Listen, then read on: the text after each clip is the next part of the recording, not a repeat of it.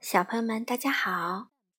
糖糖妈妈今天继续带来美国作家莱曼·弗兰克鲍姆的《绿野仙踪》这本书的插画是由西班牙的茱莉亚·萨达所绘，马爱农翻译，云南人民出版社出版。上一次我们讲到了多罗西用了金帽子的咒语，召唤来了带翅膀的猴子。把他们全部送到了绿宝石城。那今天我们继续读第十五章，《发现奥兹的秘密》上半部分。我们一起来听吧。四位旅行者走到绿宝石城的大门前，按响了门铃。铃响了几声之后，仍是他们以前见过的那个看门人来开了门。哎。怎么你们又回来啦？他吃惊地问。“你不是看见了吗？”稻草人回答。“我以为你们去找邪恶的西方女巫了呢。”“我们确实去找她啦。”稻草人说。“啊，那他又放你们走啦？”看门人惊奇地问。“他没法不放我们啊，他已经化掉了。”稻草人解释说。掉了啊！那真是个好消息。看门人说：“是谁把它化掉的呢？”是多罗西。狮子严肃地说：“啊，真了不起！”看门人向多罗西深深的鞠了一躬。看门人把他们领进他的小屋，从大箱子里拿出眼镜儿，戴在他们眼睛上，锁好。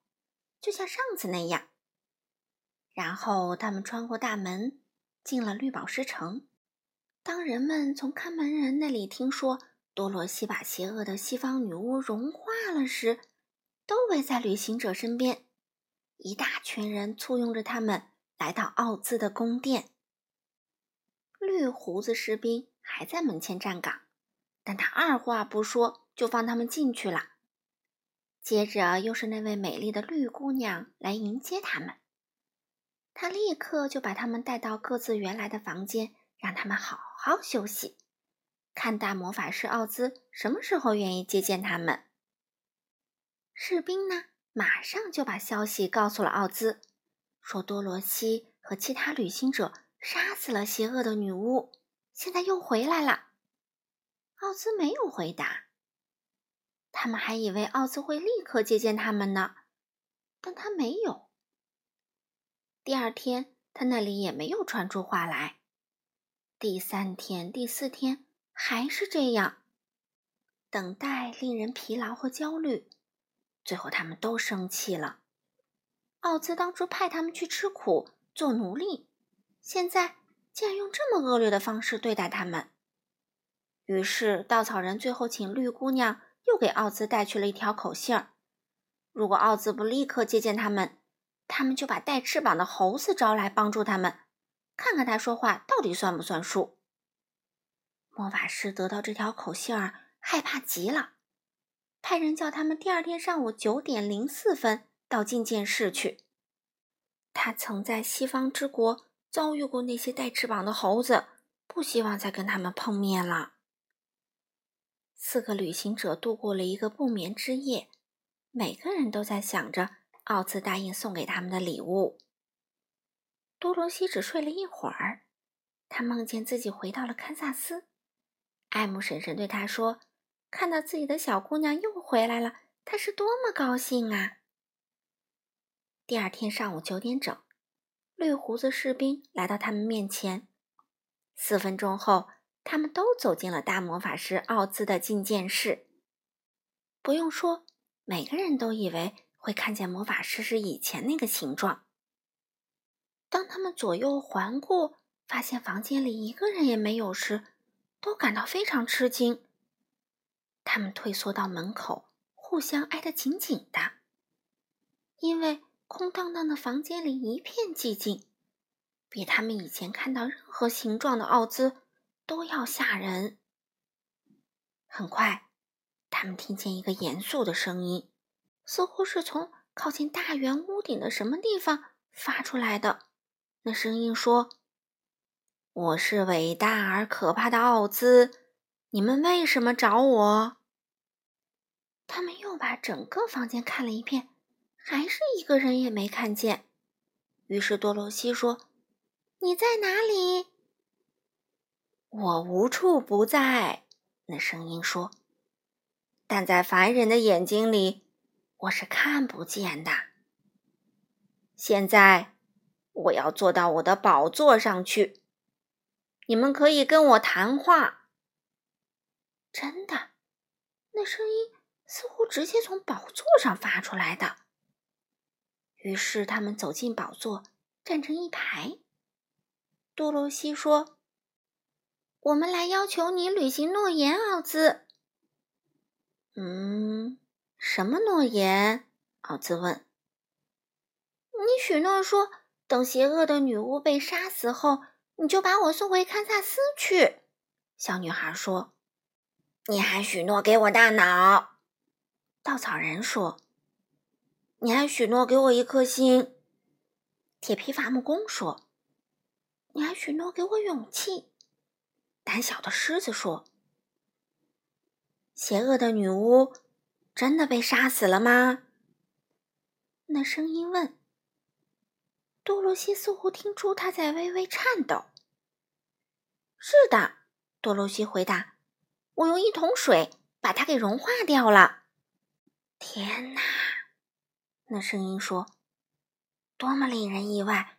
好吧，明天再来找我，我需要时间好好考虑考虑。我们已经给了你足够的时间。”铁皮伐木工生气地说，“我们一天也等不下去啦。”稻草人说：“你必须履行对我们的许诺。”多罗西大声说。狮子觉得最好吓唬吓唬魔法师，就发出一声惊天动地的大吼。那声音太可怕了，托托惊慌地从狮子身边跳开，把竖在墙角的屏风给撞翻了。屏风哗啦一声倒了下来，他们都朝那边望去。接着啊，便都吃惊的说不出话来。他们看见在屏风刚才挡住的地方，站着一个小老头，秃脑袋，满脸皱纹，看上去跟他们一样吃惊。铁皮伐木工举起斧头，冲向那个小个子男人喊道：“你是谁？”“我，我是伟大而可怕的奥兹。”小个子男人声音发抖地说：“可是，求求你别砍我！你们叫我做什么，我就做什么。”我们的朋友们又吃惊又失望的看着他。我以为奥兹是个大脑袋，多洛西说：“我以为奥兹是个美丽的女人。”稻草人说：“我以为奥兹是个可怕的野兽。”铁皮伐木工说：“我以为奥兹是个火球。”狮子说：“不，你们都错了。”小个子男人低声下气地说：“我我那是骗骗人的。”“骗人！”